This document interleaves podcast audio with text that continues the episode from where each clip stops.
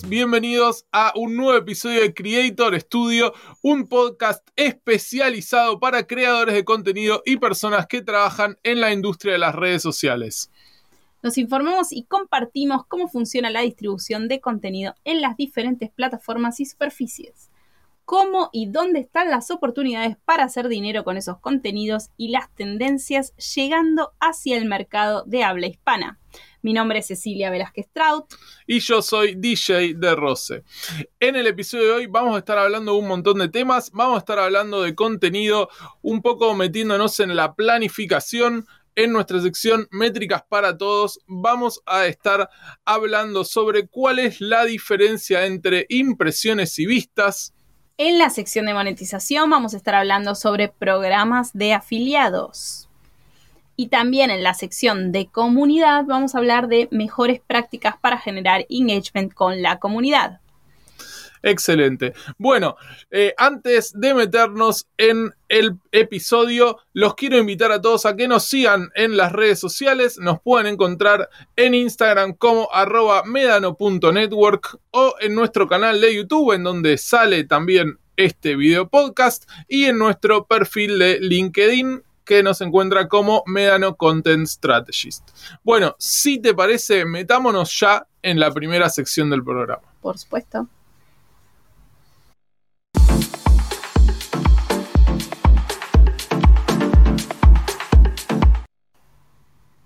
Muy bien, y aquí estamos para hablar de nuestra primera sección que se llama Dentro del contenido, donde vamos a hablar hoy de planificación.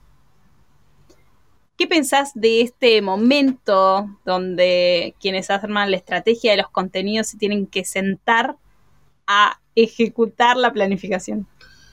Bueno, es un momento bastante importante y también bastante estresante, me parece, ¿no? Porque digo, de esto va a depender con qué calma mental vamos a encarar eh, en la creación del contenido y cómo lo vamos a hacer entrar en nuestra vida diaria, digamos, ¿no?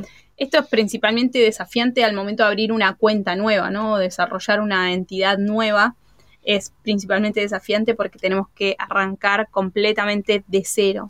Y tiene un pequeño proceso de unos pasos que nos van a llevar a construir lo que vamos a llamar y todos conocen como calendario. Eh, y después sobre ese calendario se van a generar las nuevas iteraciones. Excelente. Bueno, digo, eh, me interesa mucho el tema, eh, principalmente porque no soy de hacerlo mucho y, me parece que puedo aprender mucho al respecto, así que bueno, avancemos. avancemos. Eh, es un pequeño workflow que tiene unos seis pasos más o menos antes de llegar a la generación del calendario, pero es súper importante porque si no están hechos bien estos pasos anteriores, el calendario eh, no va a funcionar, ¿no? Y el calendario al final es una plantilla, es algo visual donde voy a tener la información, pero la información en sí misma es lo que tengo que construir. Vamos primero, paso uno, entender el público objetivo. Sí, digo, siempre que vayamos a crear contenido es como el paso cero. Eh, no solo que sea lo que a nosotros nos gusta, sino entender a, quién más le puede gustar eh, y, quién va a ser el target del que va a estar viendo ese video, por ejemplo. Es que hay un tema, como la creación de, de contenido es tan subjetiva y juega con la creatividad de uno, eh, el rol de pararse en los zapatos de la audiencia no siempre es fácil, especialmente cuando estamos abriendo una cuenta nueva. Sí hay, es cierto que la audiencia va a tener mucho en común con nosotros, en general eso pasa, y las comunidades, podemos hablar de comunidades, pero eso pasa. Entonces, bueno, entender qué es lo que nos gustaría a nosotros es importante, pero también construir quiénes son, por ejemplo, si, si van a ser compradores de una marca que queremos generar, cómo son esos compradores, si van a ser eh, consumidores de contenido. No sé, el otro día eh, seguí una cuenta muy interesante sobre ventas. Em, que decía, bueno, ¿cómo vende una maceta, no? ¿Quién es el público objetivo de la cuenta de una maceta? Bueno, es gente que le gusta las plantas. Entonces el contenido que voy a hacer no va a ser solamente mostrar la maceta, sino que voy a poner tips de jardinería, tipos de plantas, bueno, distintas cosas con las que puedo hacer contenido. Entonces, este es el paso uno Y también entender eso que vender no funciona. Si yo me pongo a vender cosas, eh, eso no funciona porque no me estoy poniendo en los zapatos del otro. Exacto. Por eso también al enfrentarse una marca versus un creador, o sea, vos pones el perfil de una marca, el perfil de un creador, el alcance y las interacciones que tienen los videos es completamente otra, como que la marca no compite con lo que hace un creador de contenido, porque el creador de contenido tiene una, una capacidad de dar al otro o como que lo está haciendo con un amor y una pasión que la marca claramente no Principalmente porque hay demasiada gente involucrada. Sí, y, también me parece que el creador, principalmente los creadores grandes, para llegar al lugar en donde están parados hoy, tuvieron que hacer un trabajo muy fuerte en entender a su audiencia, entender qué es lo que les gusta, qué es lo que van a consumir, qué tipo de videos, cómo son ese tipo de contenidos y, y tal vez las marcas no tanto, digo. Eh, muchas veces pasa que la marca por ahí hace un estudio de mercado, trabaja con una agencia de marketing, un focus group o qué sé yo, y con eso te tiran un producto por la cabeza. En cambio, me parece que los creadores tienen un insight mucho más grande de su propia comunidad, por lo menos, eh, que, ya sabe que, le van a dar que su comunidad va a consumir. No, y lo que se premia es la originalidad y no la capacidad técnica o no, también es eso. Quizás la marca está buscando dar diferencial en términos de calidad por la técnica o cómo está hecho, no sé. El otro día miraba el perfil de Coca-Cola y son dos videos hechos en 3D. Está buenísimo, pero tienen 10.000 vistas, 100.000 vistas. La cuenta de Coca-Cola global, te estoy hablando. sí, sí, sí, sí, Es como. Que tal vez si un creador hace el mismo video, o incluso ni siquiera hace, postea el mismo video, eh, puede llegar a tener muchísimas más vistas. El, el video viral de, de la cena familiar es un video que se hizo muy viral en Kwai, yo me acuerdo esto cuando empecé a trabajar en Kwai me voló la cabeza, una cena familiar, una Coca-Cola en el medio de la mesa tapando todo el encuadre, pero así, de casualidad, la chica le dice al padre, che, pa, eh, hoy voy a, no sé qué, ay, era algo así como... El de la fiesta. Ah, una fiesta, sí. Me voy a ir una, era plena cuarentena, me voy a ir a una fiesta hoy hacemos una, una clandestina, que le dicen aquí en Argentina, clandestina a las fiestas. Eh, que se hacían en pandemia. En pandemia y no se podía. Me voy a una clandestina. Y el padre se empieza, no, ¿cómo? Todo eso filmado con la cámara fija, con la Coca-Cola adelante, eso era mucho más brand awareness para Coca-Cola y más viral que estos videos que te digo. Y te digo que estaba filmado así nomás. Ni siquiera de alta gama el teléfono eh, súper viral el, video. Bueno, ahí de alguna manera estuvimos hablando un poco del próximo punto que tiene que ver con las ideas. Y digamos, con el primer ejemplo que tiraste del tipo de las macetas y la planta, bueno, entender a tu comunidad o entender el objetivo de lo que querés lograr también te ayuda a desprender un abanico de ideas infinito a veces. A veces no tanto, a veces necesitamos algunas ayudas de creatividad, pero a veces es infinito.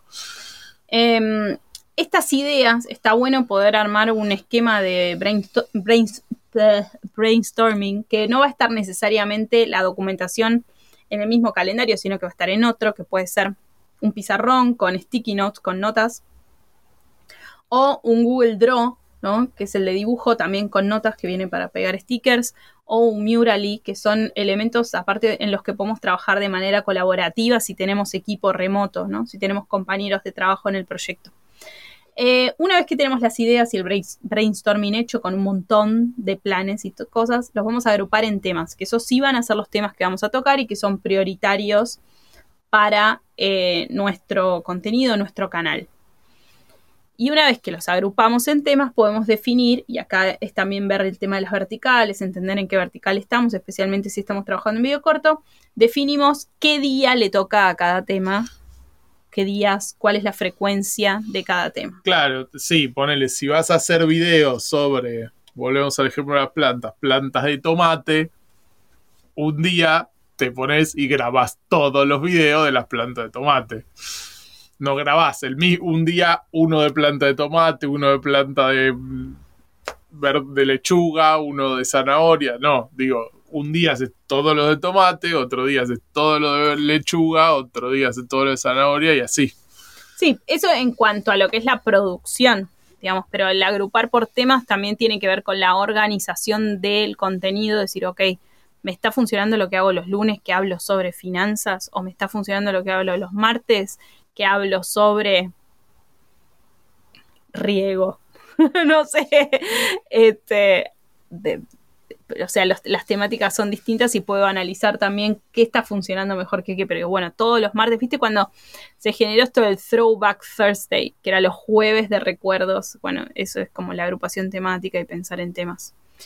Em, una vez que tengo esto agrupado, armo sí el calendario. Entonces en el calendario voy a volcar que voy a hacer los lunes, los martes, y tengo que completar el calendario completo. Sábados y domingos, los creadores de contenido también trabajan.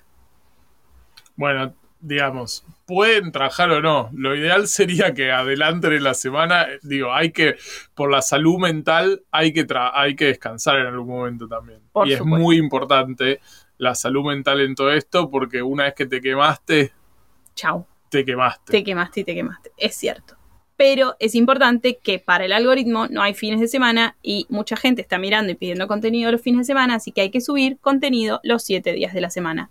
Por suerte, hoy la mayoría de las plataformas y los Creator Studios tienen la posibilidad de programar los contenidos, entonces el viernes pueden programar los contenidos del fin de semana. Idealmente, programar el lunes los contenidos de toda la semana hasta el domingo inclusive. Total. Eso sería lo ideal.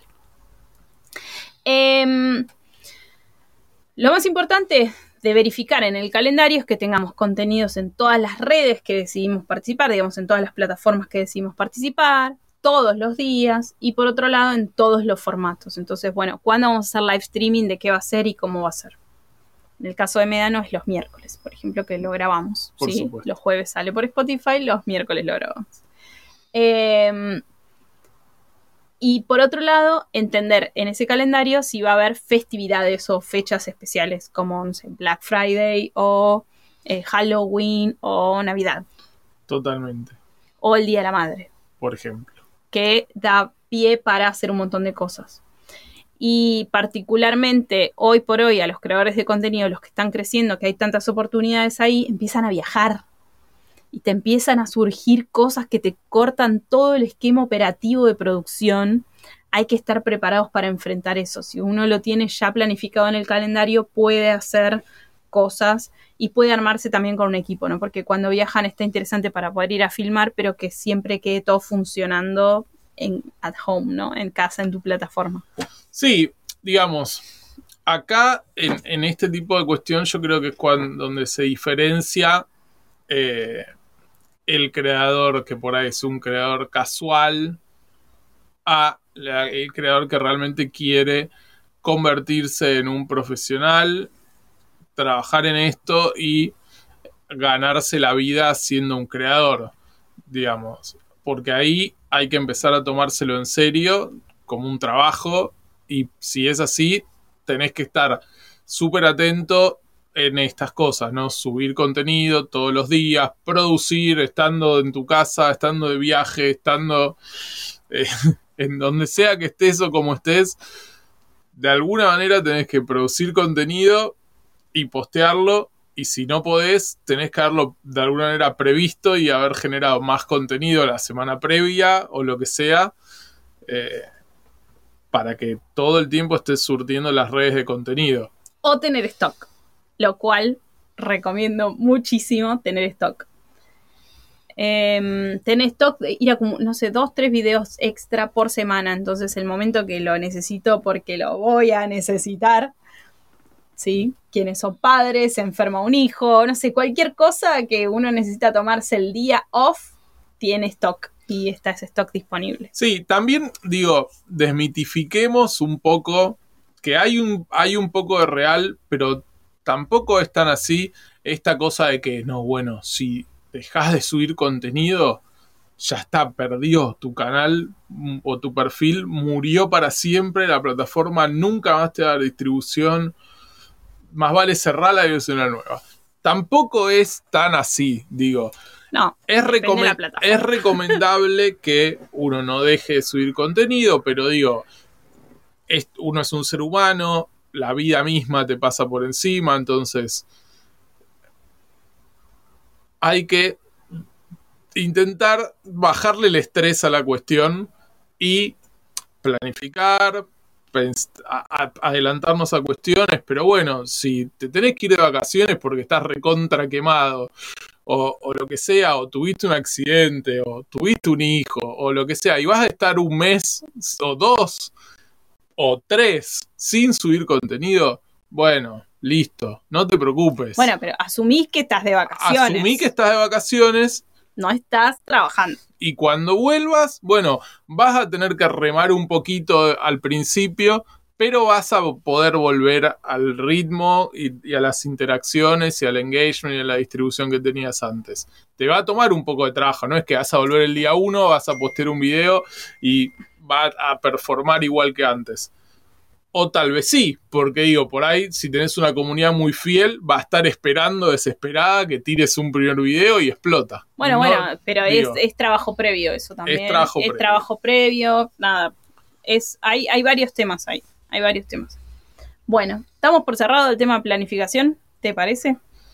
Dale, dale, me parece. Eh, vamos a meternos ya en un segundo en, nuestra próxima sección que tiene que ver con métricas para todos, pero antes de entrar ahí quiero, bueno, agradecer a toda la gente que está del otro lado escuchando el podcast e invitarnos a que si tienen dudas, consultas o lo que sea, o están interesados a, trabajar con nosotros, que nos manden un mensaje por las redes sociales, por cualquier plataforma, nos pueden buscar a mí como djr.k en Instagram, o A mí como Ceci de Corta en Instagram. nos mandan un mensaje por ahí o en el perfil de Medano, medano.network o en LinkedIn y, y nos ponemos en contacto. Lo mismo si tienen temas que les gustaría que hablemos en el podcast o lo que sea, mándennos por ahí.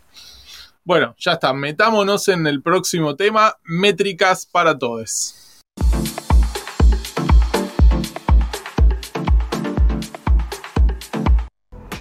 Métricas para todos es nuestra sección de hoy donde vamos a hablar de las diferentes métricas, poder explicarlas, poder entenderlas y poder hacer un análisis a partir de las métricas la próxima vez que me enfrente a la, al, al dashboard de análisis de mis contenidos, ¿sí? Al Creator Studio, exactamente. Muy bien, bueno, hoy vamos a hablar de impresiones, alcances y vistas. Exactamente, sí, porque muchas veces digo, es confuso el concepto de impresiones contra vistas. Digo, yo tardé un poco en entender cuál era la diferencia y me parece que está buenísimo meternos un poco ahí. eh, porque me parece que es un- una cuestión común de los creadores de al principio por lo menos eh, marearse un poco con estas métricas, porque es muy parecido hacia donde van, pero significan dos cosas muy distintas. Eh, por otro lado, también los otros conceptos que se confunden mucho es el de alcance e impresiones, porque vienen, eh, en especial el de alcance, viene de lo que es la, el contenido pago, de la distribución de contenido pago, especialmente en Facebook eh, y toda su red, ¿no? Instagram, Facebook, todo eso que te genera métricas relacionadas al alcance e impresiones de contenido pago. Y, eh, y por otro lado están las vistas. Así que primero quería ir por esos conceptos que son más básicos, que tienen que ver quizás con lo que eran los posteos de texto, imágenes, ¿no? Eh, no vistas de video. Que hoy por hoy estamos hablando casi todo de vistas de video, pero primero vinieron estos dos conceptos que tienen que ver con las impresiones y el alcance. Las impresiones van a indicar el número de veces que el contenido independientemente del tipo que sea, eh, se ha mostrado en la pantalla sin tener en cuenta si el usuario es el mismo o no. ¿sí? Porque hay muchos usuarios a los que se expone el contenido muchas veces, especialmente en el contenido pago o eh, especialmente si les gustó también tu contenido y la recomendación le puede llegar a mostrar el contenido más de una vez. Entonces las impresiones tienen que ver con cuántas veces ese contenido fue expuesto. No importa la cantidad de usuarios. Claro. cada vez que vos, por ejemplo, estás en YouTube y viste una miniatura de un video, hayas entrado a verlo o no, eso cuenta como una impresión de ese video. Exacto. Em, y, bueno, en el caso así de lo que es Facebook e Instagram, tenemos la diferenciación siempre entre lo que es orgánico y lo que es pago. ¿no? Lo, orgánico tiene que ver con la distribución propia de la plataforma y lo pago tiene que ver con los anuncios. Exacto. Por el otro lado, tenemos el concepto de alcance que el alcance sí marca el número de usuarios que vieron ese contenido. ¿Sí? que fueron expuestos a ese contenido, la cantidad de usuarios. Lo que va a pasar con un video es que no va a aplicar el vieron, sino que va a aplicar el fueron expuestos a. El alcance va a ser la cantidad de usuarios que fueron expuestos a tu contenido, pero no necesariamente que lo vieron. Las vistas sí van a hablar de eso. Eh, las vistas sí nos van a decir quiénes vieron tu contenido. Sí, también puede pasar que un mismo usuario vea tu contenido más de una vez. Puede pasar eso. Eh, en general, la mayoría de las plataformas ya hoy en los Creator Studio de cada plataforma puede distinguir que es una vista efectiva y que no. Una vista efectiva va a ser una vista de más allá de los 15 segundos, 30 segundos, depende del largo del video y si no, una vista de menos de 3 segundos no se considera una vista efectiva, no se considera una vista, básicamente porque lo que pasó es que el usuario no quiso ver el contenido, sí estuvo dentro del alcance, o sea, fue expuesto a tu contenido, pero no lo quiso ver. Exacto. Eh, esto es súper importante porque nos deja ver de alguna manera qué porcentaje de usuarios vamos dejando en el camino y qué en qué momento de ese camino tenemos que hacer cambios también para eh, mejorar la performance del contenido. Si de la cantidad de impresiones tuvimos un número muy alto de vistas y ese porcentaje es muy chiquito, es porque están buenos los thumbnails, porque estuvimos haciendo un buen trabajo en el título de los contenidos, ¿sí? En, cambio, si el video está buenísimo, pero no tenemos una, buena cantidad de vistas versus el alcance que tuvo, porque fue, o sea, la, plataforma lo distribuyó, es porque algo no está bien hecho en ese camino. Entonces está muy bueno entender cuál es la proporción del 100% que va a ser ese alcance, cuántas vistas efectivas tuve. Exacto. A sacar esa diferencia y ver cómo se va modificando esa diferencia. Espectacular. Sí, es, es un tema que también obviamente tiene que ver con la retención de video y eh, en última instancia con la distribución que va a tener ese video. Eh, todas las métricas de alguna manera se relacionan. Eh, si quieren ver un, escuchar y ver un poco tanto de lo que se trata distribución como... ¿Cuál fue la otra? ¿Qué cosa? Nada, no importa. Distribución, por ejemplo, lo hablamos en el podcast de la semana pasada. Ah, lo que hablamos la semana pasada. Sí, así que pueden ir ahí a, ver el podcast, eh, el capítulo anterior, donde ahí estuvimos, estuvo Ceci hablando con... Con Rob Palomares. Exactamente. Eh, un creador de contenido de magia de México, muy bueno. Eh, y entre todos los temas que trataron, hablaron sobre la, la distribución de los videos. Eh, del contenido. Bueno, ¿te parece que pasamos al tema que sigue? Sí, creo que sí. Eh, me gustaría tener feedback porque podríamos armar algo, mm, por ejemplo, yo utilizo mucho el Excel para hacer el, análisis de métricas. Me bajo los Excel de Creator Studio o de YouTube y con eso puedo eh, generar nuevos, por ejemplo, estos que son porcentajes que no vienen ahí, como generar esos porcentajes para entender cómo está funcionando no mi contenido. En algún momento podríamos hacer algo en vivo así con el Excel, va a estar interesante, pero es para gente que, ¿no? Digo, es para meter duro, ¿no? Eh, por ahí no estar entretenido para un capítulo del podcast. Exacto.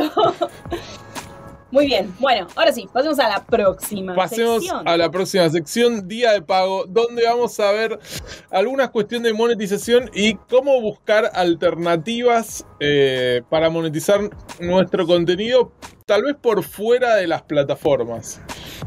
Así que vamos ahí ya. Y si trabajas en marketing, no te lo pierdas.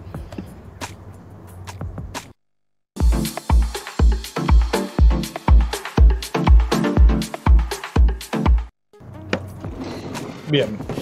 Día de pago. Perdón. Me, me incomoda mucho el almohadón de esta silla. La silla genera unos ruidos también, nada. Tenemos que. Vamos a ir mejorando cuestiones. Estamos por encarar serias reformas en el estudio, entonces tal vez el episodio de la semana que viene esté medio, medio extraño, pero se va a venir próximamente una cosa muy buena. Así que ténganos un poquito de paciencia, quédense con la información que lo, lo técnico y lo visual va a mejorar absolutamente en muy poco tiempo. Chequeen el chat a ver si estamos bien de sonido. Muy bien, bueno, hoy vamos a hablar entonces de programas de afiliados. Hoy acá, en este tema, va a haber una parte que le interese a los creadores. Es interesante entender que esto existe, que genera bastante revenue, pero por el otro, y que ustedes lo pueden buscar, digamos, de manera autónoma, no necesitan que venga una agencia de marketing a ofrecérselos. Y por el otro lado está la importancia de esto para las marcas. Entonces, quienes trabajan en marketing, yo creo que tienen que empezar a escuchar y entender esto porque no muchos lo están implementando y realmente deberían, es una gran oportunidad eh, de negocio en general. Em, es sumar a los creadores a impactar el baseline o lo que es las ventas directas de tu marca. Em, bueno, nada, digamos, vamos arrancar con... ¿Qué es? Claro, exactamente, digo, porque uno a veces piensa que las únicas formas de monetizar el contenido, generar ingresos con nuestro contenido es directamente a través de las plataformas, digamos, a través de los programas de partner de YouTube o de Facebook o lo que sea. Pero también es cierto que para lograr entrar a esos programas, a veces más que nada los creadores más chicos, cuesta, porque hay que cumplir con ciertos requerimientos, cantidad de horas de reproducción o de minutos o cantidad de suscriptores que tal vez para los más grandes es ya lo dan por sentado, pero para los más chicos es medio complicado. Y este tipo de programas de afiliados de terceras marcas eh, es una posibilidad para todo tipo de creadores porque la verdad es que generalmente no hay no hay muchos requerimientos más allá de que tengas muchas ganas de vender ese producto, digamos. Eso es una de las mejores oportunidades, que no tienen grandes requerimientos. Eh, vamos a hablar un poco primero de, primero qué es, ¿no? Un programa de afiliados. El marketing de afiliados es una forma de ganar plata pero, o dinero promocionando productos o servicios para empresas o compañías con las que te asocias. De alguna manera vos pasas a ser socio de esa compañía.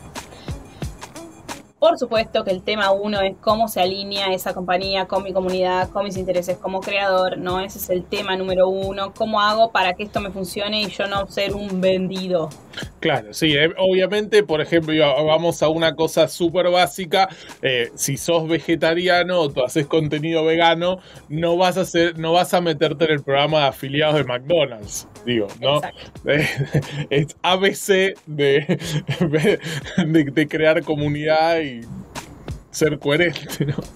Em, este es, digamos, uno de los puntos que tienen que analizar los creadores, pero por el otro lado hay una tierra muy fértil llena de oportunidades que vamos a empezar a tratar. La primera es, hay dos casos muy exitosos que tienen que ver con compañías americanas muy grandes. Una es Amazon, que tiene dos programas de afiliados. Uno que es el Affiliate Program, al que puede entrar cualquiera eh, solamente recomendando productos, buscas qué productos te gustan, haces un contenido sobre esos productos, pones el link y quien compre con ese link, que es tu link de, afiliado, va, em, va a estar como indexando que vos hiciste esa compra. Entonces Amazon te va a pagar un porcentaje de lo que fue esa venta. Buenísimo súper escalable. Esto funciona en Estados Unidos, por supuesto, no funciona en América Latina. No sé en México, tendríamos que chequearlo, no sé si hay alguien de México ahí del otro lado, si está funcionando el programa de afiliados de Amazon en México. Pero entiendo que puede ser que sí, porque en Pinterest, y Pinterest es un buen flujo para programas de afiliados, lo nombraron. Entonces, puedo estar haciendo un posteo en mi red favorita, en este caso puede ser Pinterest, que es una red que permite poner links y de ahí vamos, o por ejemplo en Instagram en, historias, y de ahí vamos directamente al link de compra y tenemos un porcentaje de esa venta. Especialmente para los que son creadores de fashion, beauty, eh, cocina. Sí, incluso digo, en YouTube hay muchísima gente que hace unboxing de juguetes o que juega con, con, juguetes o cosas así. Contenido tal vez para niños, pero para niños un poquito más grandes también. Y que nada, ahí hay una tierra de oportunidades tremenda porque digo, e, ese contenido es para que el niño después venga y te diga, papá, quiero ese juguete. Bueno, ¿y papá dónde lo compra? Vas a la descripción del video, está el link para comprarlo y todo es... Somos felices eh, rápida y fácilmente, ¿no? Bueno, un consumidor de juguetes. Hablo un consumidor de juguetes. Bueno, esa es eh, la experiencia de Amazon, que después tiene su segundo programa, que es de asociados, que sí es para creadores más grandes, que sí tiene un filtro, donde los asociados pueden hacer distintas cosas. Van a poder hacer lives, van a poder hacer distintas cosas relacionadas con Amazon y Amazon les va a pagar. Eh, Amazon está usando la fuerza de los creadores para generar ventas. Me parece buenísimo. Y ellos son un sitio de e-commerce. Pero yo creo que esto se aplica a un montón de cosas. Sí, de hecho, digo, eh, muchos programas o plataformas o soluciones eh, online que usamos a diario tienen programas de afiliados que tal vez uno no lo conoce porque no se metió a ver un poco más eh, en la página que ofrecen. Adobe tiene. Adobe, que es el, digamos, nosotros como productores audiovisuales usamos el, suite de programas de Adobe. Adobe tiene un programa de afiliados que paga por cada uno de, de las personas que se, que se suscriba a Adobe bueno. Bueno, sin ir más lejos, para poder salir en este momento por LinkedIn, estamos usando Restream, que es una solución que te permite hacer streaming a varias plataformas al mismo tiempo. Y Restream tiene un programa de afiliados. Muchísimos, te diría que casi todos los servicios online tienen programas afiliados. Solamente tenés que meterte en la página, investigar un poquito y, vas a encontrar que en algún lugar dice programas afiliados, affiliate, distinto. Eh, los nombres siempre va por ahí. Hay algunos que encima te pagan, o sea, por ejemplo, estos son servicios, por ejemplo, el de Adobe, te paga por cada mes que el usuario que recomendaste está suscrito. Entonces, no es un ingreso único, sino que es un ingreso, digamos, recurrente. Sí, sí, sí. Está buenísimo.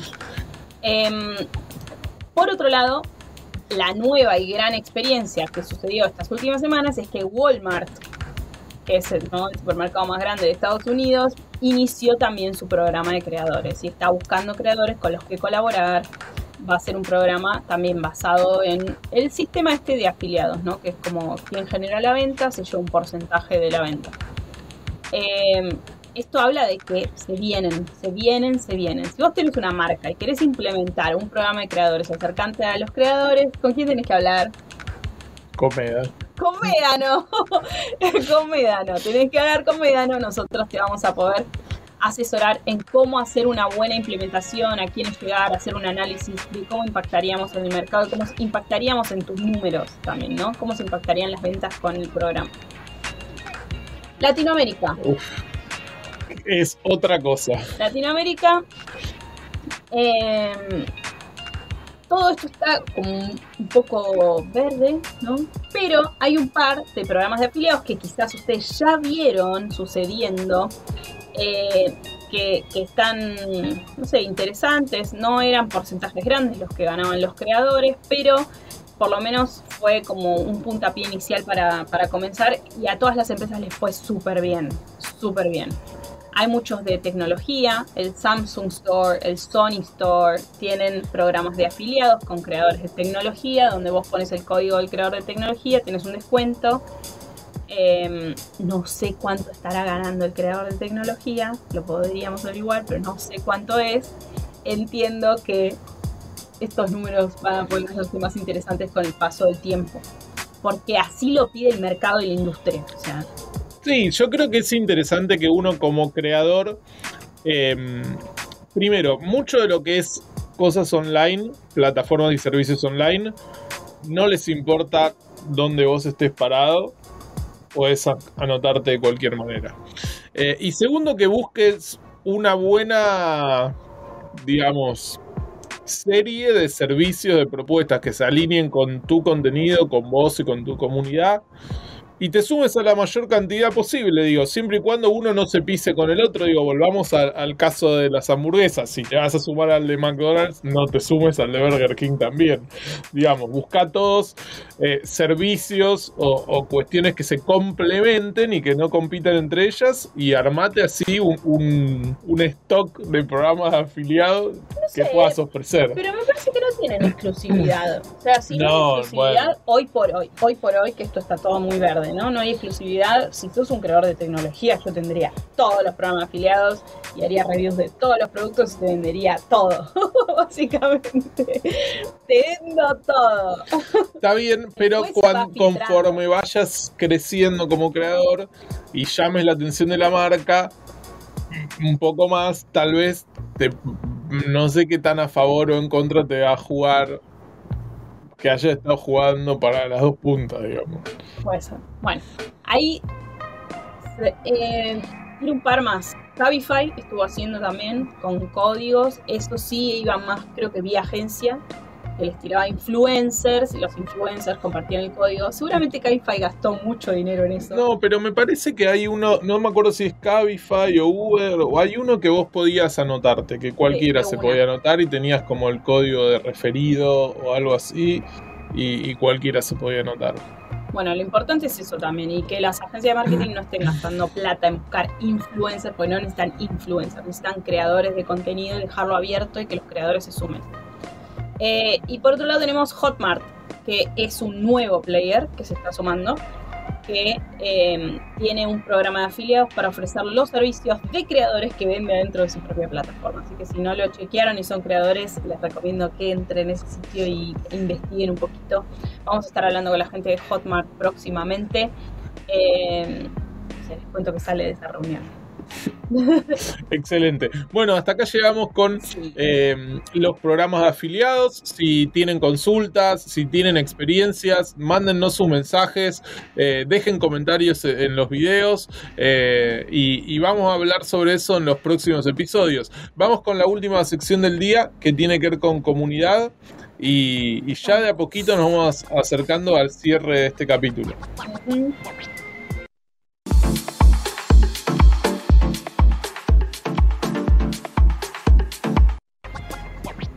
Bueno, en comunidad. Digamos, yo soy un creador de contenido. ¿Cuáles son las mejores prácticas o cómo hago para tener la mejor respuesta y, y generar ¿no? el mejor eh, enganche con mi comunidad? A mí me lo preguntas. no, eh, bueno, esto se trata también de hacer una investigación porque nosotros también queremos tener una comunidad. Él ya tiene una comunidad de sus Star Wars fans. Así que si Saludos a todos los que están del otro lado. Los Star Losers. eh, o sea, él ya tiene el nombre de un canal que es un nombre de una comunidad. O sea, Star Losers es una comunidad. Hoy por hoy diría, casi que diría que sí. Los perdedores de la galaxia. Bueno, este tema de comunidad y eh, cómo se va a presentar también la comunidad para Médano es un tema que nos interesa un montón y sabemos que todos los creadores están intentando desarrollar algo profundo, algo bien hecho, bien gestionado para sus comunidades, porque las comunidades son como lo más capitaliz- capitalizable hoy más allá de los contenidos, que eso también, si quieren recapitalizar o capitalizar sus contenidos, contáctense con Médano y van a entender cómo hacerlo. Sí, a veces me pasa que cuando uno va al análisis hardcore de, las métricas, digo, dice, ok, bueno, este chabón tiene 20 millones de seguidores va a tener una mega hipercomunidad y no necesariamente es tan así. No siempre los números de seguidores se traducen directamente a la comunidad que ese creador maneja. Em, y, y, digamos, e, es un tema muy interesante para desarrollar. Ok. Yo traje algunos puntos que estuve investigando sobre comunidades y gerentes de grandes comunidades, qué es lo que recomiendan. Eh, hay una comunidad muy grande, alrededor de una persona, me cae más o menos bien. No me cae tan bien. Básicamente porque es un chabón. Ok. y como que me pasa que los clubes de hombres no me caen tan, tan bien. O sea, no me parece como la mejor gestión de la comunidad. Las comunidades tienen que ser, son de nicho, pero tienen que ser diversas también. Em, que es Gary Vee. Gary Vee es un hoy empresario. En su momento era productor audiovisual. Es especialista en, en video y hoy por hoy es como como coach, como motivador, speaker, más una onda así, maneja una comunidad, gestiona una comunidad. Y todo lo que hace es a través de su comunidad y vende cosas adentro de su comunidad y hace muchas cosas ahora con Web3 eh, y NFTs, este tipo de cosas y todo se aumenta a través de la comunidad y todos en su comunidad quieren ser millonarios como él. Básicamente. Eso, es, lo que él vende. Eso es lo que él vende. Es como, bueno, ¿cómo vamos a ser millonarios? Y realmente, si hay algo que tiene, es que la tiene muy clara en eso. Porque no sé cómo hizo tanto hype para que todo el mundo, aparte, le hacen así. Impresionante. Eh, entonces estuve mirando algunos consejos que da él, que obviamente los da en inglés, entonces los traje en español, para trabajar con comunidades. El primero tiene que ver con el agradecimiento, ¿sí? las gracias. Estar siempre agradeciendo a la comunidad y los esfuerzos que hace la comunidad y el feedback de la comunidad. Que esto se puede dar tanto en comentarios, responder los comentarios, súper importante. Hablar en los lives, ¿sí? Yo a veces no leo todos los comentarios, tengo que leer más los comentarios agradecer, muchas gracias a Marcelo que siempre está del otro lado, hay gente que es muy recurrente, que viene siempre. Eh, agradecer, muchas gracias. Eh, agradecer, ¿de qué otra manera más podemos agradecer? Bueno, digamos, es muy importante en este sentido nombrar a la gente, ¿no? Eh, intentar acordarse, ¿no? Porque digo, más en este caso de usuarios recurrentes, a lo largo del tiempo vos digo, te vas acordando de cosas que comentaron en otro vivo o de pronto te mandaron un mensaje por, por Instagram o te comentaron un post fuera de, en otro contenido, digamos, y sí me parece que es muy importante eh, recordar eso y hacer comentarios al respecto. No sé, de pronto viste que fue su cumpleaños o algo, porque es un seguidor muy cercano al canal, bueno. Ah, me están viendo mucho, no más guardo de los cumpleaños. Bueno, por ahí no es tu caso, pero ese tipo de cosas suma terriblemente a la hora de generar comunidad. Digo, no, no podemos olvidarnos que del otro, el, que está del otro lado es una persona, es un ser humano, y el que está de este lado también. Entonces, hay muchas veces podemos cometer errores y un montón de cosas. Yo pero en enero, soy de la gente que nadie sabe, o sea, los cumpleaños para mí no importan.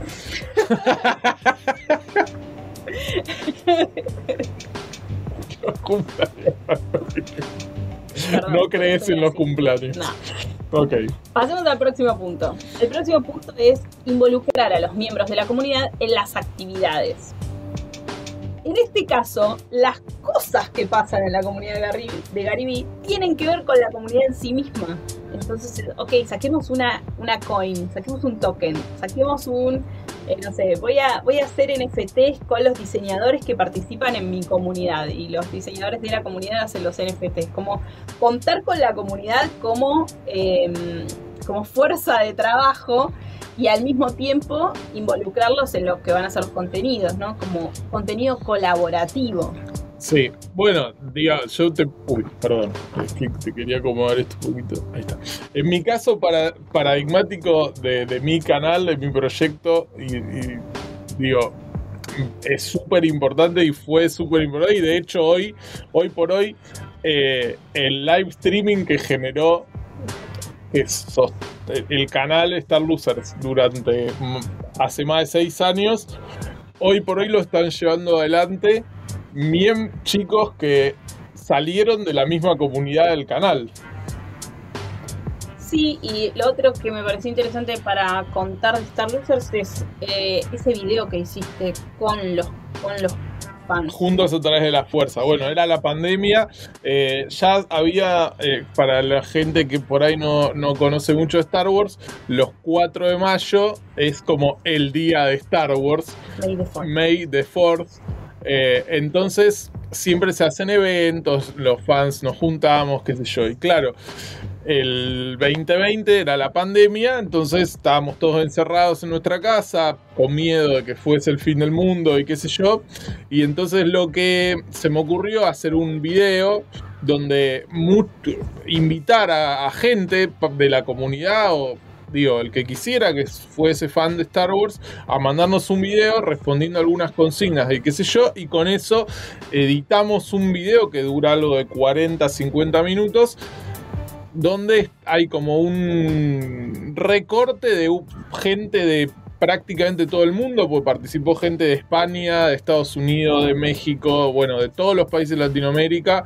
Eh, contando anécdotas, historias, hablando sobre sus personajes favoritos, como compartiendo su amor hacia Star Wars con otros fans, con nosotros, porque bueno, nosotros lo participamos también en el video, pero no con una no con un rol diferente al del resto, digamos. Éramos uno más en el mar de los que hablaban, digamos. Sí, la, horizontalidad es súper importante, no es que uno es más importante que su comunidad, no, de hecho las personas que son parte de nuestra comunidad, de la comunidad de MEDA, no son nuestros socios de trabajo, o sea, es con quienes colaboramos, ¿no? Ya sea creadores, MCNs, diferentes representantes de la industria, productores, ¿sí? Es, son, es con quienes, o gente de agencias, digamos, es con quienes colaboramos. Eh, eh, nada, eso fue muy lindo. No es fácil pensar en contenido colaborativo de manera fácil. Algunas de las recomendaciones que dan es el uso de las encuestas, ¿no? estar haciendo encuestas y a partir de las encuestas generar contenidos, hacer lives. Los lives son un diferencial para con la comunidad, o sea, quienes hacen más lives tienen mejores comunidades.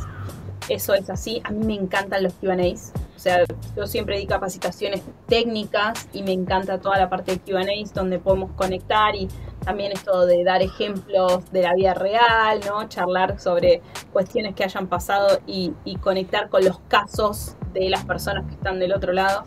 Es eh, súper lindo. Eh, creadores muy grandes que pueden conectar con cosas muy chiquitas. A mí me encantaba en la pandemia, esto es re cholula, eh, Robbie Williams hacía lives desde la casa y llamaba a las fans. Y fue de los primeros, hoy capaz lo hace cualquiera, pero fue de los primeros. se volvían los fans en todo el mundo, la llamaba por Instagram se volvían locas y era espectacular ver la situación de, ok, me llamó Robbie Williams. Sí, sí, sí. Todas señoras grandes, no como yo. Bueno, bueno, no te, no te tires abajo. Eh, hablando de encuestas en eh, Spotify, hay encuestas en cada uno de los episodios, así que los invitamos a todos a que participen y hay preguntas también para que compartan sus opiniones y, participen y de alguna manera vayamos generando y participando y haciendo una comunidad. Es importante que nos dejen sus mensajes ahí también, que nosotros vamos a leer todo y eso también nos da feedback de temas y de cuestiones para tratar en los próximos episodios por último, este tema lo voy a dejar medio abierto porque lo vamos a tratar más en otro episodio, es que hoy por hoy para las comunidades hay muchísimas herramientas de la Web3 o de la blockchain que nos ayudan un montón. Hay una cosa que se llama la DAO, que es eh, organizaciones descentralizadas, donde uno puede armar comunidades con otras personas y que esas comunidades tengan la capacidad de voto sobre algo. Por ejemplo. Entonces, poder tener una comunidad o un canal y que las personas puedan votar, que pueda haber un, un token que se comparte. Más que nada utilizar la blockchain como una herramienta de gestión, no, de gestión no, de, como una herramienta civil, como una herramienta de eh, leyes dentro de una comunidad, una cosa así. Ok, Sí, ok, es muy orden. interesante, es muy interesante. Eh, no con una, con como con un ojo más especulativo ni nada que ver con la monetización, o sea, no lo vería por ahí, sino que lo vería más como una herramienta de armado de comunidades y de la visión a futuro de esas comunidades, ¿no? De que sean estables y que estén bien organizadas y, ¿no? Exe, totalmente. eh, comunidades descentralizadas de Web3.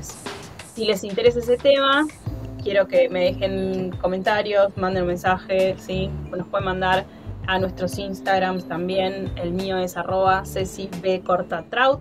Y yo soy arroba djdr.ok. Bueno, una de las últimas cosas que nos queda del tema de comunidad, y ya con esto vamos a cerrar y vamos a cerrar el episodio. Se nos hizo un poquito más largo por la cuestión técnica que tuvimos ahí en el medio, Sí. pero eh, tiene que ver con darle un nombre a la comunidad. Ay, sí, me había olvidado de eso. Es lo más divertido. Es lo más divertido Ay, y eh, es, es lo, lo primero que vamos a, a plantear acá como juego eh, para que. para abrir, ¿no? La comunidad de Creator Studio y de Médano. Eh, los, los invitamos a que propongan, ¿no? Nos ayuden y propongan qué nombre le darían a esta comunidad de creadores de contenido, de personas que trabajan en la industria de las redes sociales. Esto me encanta. Tenemos ahí a las tecnológicas del otro lado, un beso. Tenemos a Andrea. Eh, justo estuvimos, se perdieron la parte de programas de afiliados, hablamos todo del dicho de la tecnología. Después busquen en Spotify que lo van a poder escuchar. Eh, me encanta que, por ejemplo, los fans de BTS ah, se llaman ARMY. Esto que es de Gary Vee, que les contaba de las comunidades de Gary Vee, se llaman Buyer Nation. La Buyer Nation es el nombre de la comunidad. Sí, digo, la Coscu Army, digo, eh, hay un montón de, de comunidades que tienen nombre y, ¿por qué no esta? Digo, ¿no? Vamos a, los invitamos ahí a todos los que estén del otro lado, en YouTube, en LinkedIn o, o que estén escuchándolo, viéndolo también en Spotify porque salimos en video. Eh, déjennos los comentarios, propuestas. eh, a ver qué, qué no, cómo podemos bautizar a esta comunidad.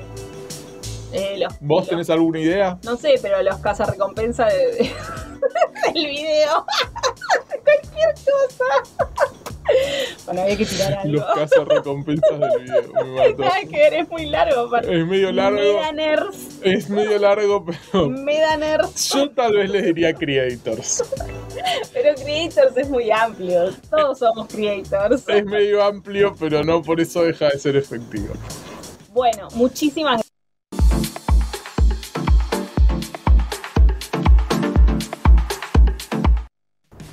Muchísimas gracias por estar hoy con nosotros. Ahí les estamos dejando las redes de contacto para que nos escriban, ¿sí? para que sepan también un poco más de Mediano. Estamos trabajando en mejorar nuestro sitio. Así que esta semana no, pero la otra van a tener una mejor experiencia de sitio web. Le toca a él resolverlo. Eh, que cae dentro de mis responsabilidades. Eh, bueno. y como le dijimos, estamos trabajando muy fuerte para reformas profundas que se van a venir en el estudio de, de acá, de, de Médano, de nuestra humilde hogar, digamos. Eh, así que nada, síganos en las redes sociales, tanto en Instagram, medano.network, en nuestro canal de YouTube, que nos encuentran ahí por Medano Content Strategist, eh, en nuestro perfil de LinkedIn. Vayan, síganos ahí, ayúdenos dejándoles un, un recomendar a nuestros humildes posteos. Eh, y bueno, los vemos la semana que viene en el próximo episodio de Creator Studio. Sí, los quiero. Sal- acuérdense, salimos en directo por YouTube y LinkedIn todos los miércoles a las 13 horas de Argentina y Brasil y a las 11 horas de México y Colombia. Y después lo pueden escuchar y ver. em, Generalmente los jueves lo terminamos subiendo a Spotify. Así que bueno, nos vemos la semana que viene. Muchas gracias a todos los que pasaron por el otro lado durante la transmisión en directo. Eh, y bueno, nos vemos. Chao, chao. Vayan a hacer videos.